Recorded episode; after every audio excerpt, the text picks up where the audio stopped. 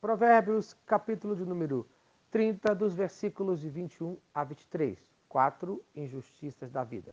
O sábio ensina que assim como existem coisas maravilhosas na vida para serem observadas, também existem injustiças que iremos observar nessa vida, conforme os versículos de 21 a 23. Sobre três coisas estremece a terra, sim, sobre quatro não pode subsistir. Sobre o servo, quando se torna rei, sobre o insensato, quando anda farto de pão, sobre a mulher desprezada, quando se casa, e sobre a serva, quando se torna herdeira da sua senhora. Primeira injustiça da vida, quando uma pessoa sem capacidade lidera, conforme o versículo 22, parte A. Sob o servo quando se torna rei. Isto é, nem todos são capacitados para liderar. E quando pessoas sem capacitação lideram, geralmente temos problemas. Muitas vezes abusam do próximo, conforme Provérbios, capítulo 28, versículo 3. O homem pobre oprime os pobres. O sábio observa ainda em Provérbios, capítulo 19, versículo 10. Não fica bem o tolo ver no luxo, quanto pior é o servo dominar o príncipe.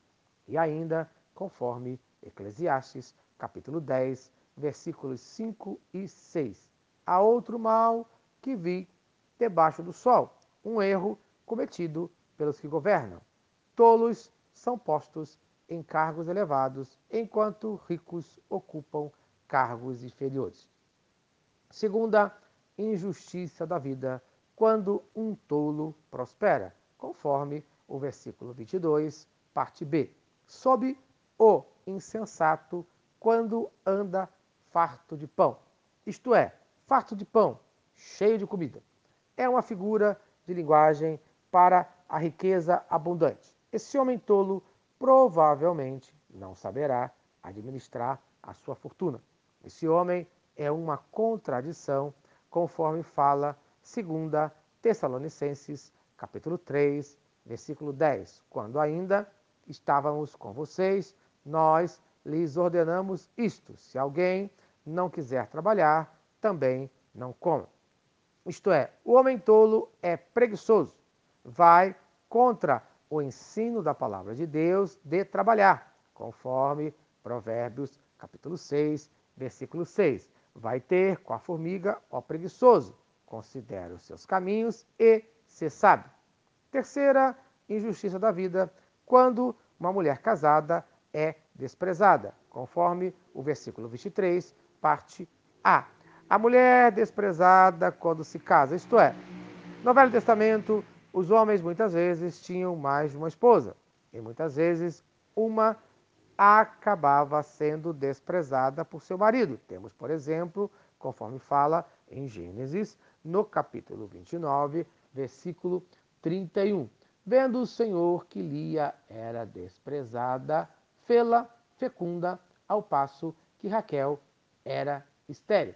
Isto é, a lei de Israel proibia a injustiça em relação à esposa desprezada, garantindo assim os seus direitos conforme Deuteronômio, capítulo 21, versículos de 15 a 17.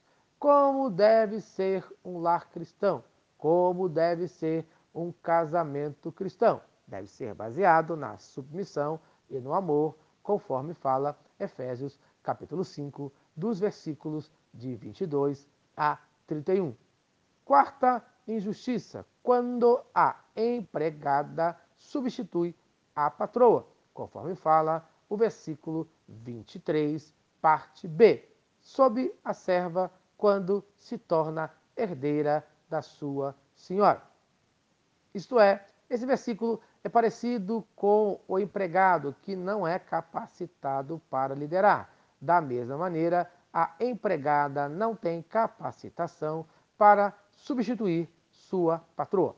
Esses exemplos são uma lição para cada um de nós. Se queremos que a nossa casa, se queremos que a nossa nação prospere, não podemos permitir a injustiça.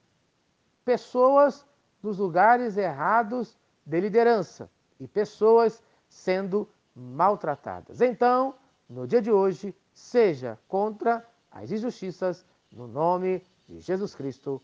Amém e amém. Se esta mensagem abençoa a sua vida, compartilhe com quem você ama. Vamos orar. Senhor Deus, obrigado por mais um dia de vida. Abençoe a cada um que ouvir esta mensagem. Abençoe hoje, em nome de Jesus Cristo, a vida de todos os que estão ao nosso redor. Que as injustiças caiam por terra, no nome de Jesus Cristo. Amém e amém. Eu sou o pastor Eloy, sou pastor da Primeira Igreja Batista em São Miguel Paulista, localizada na rua Arlindo Colasso, número 85, no centro de São Miguel Paulista, São Paulo. E lembre-se, Deus no controle sempre.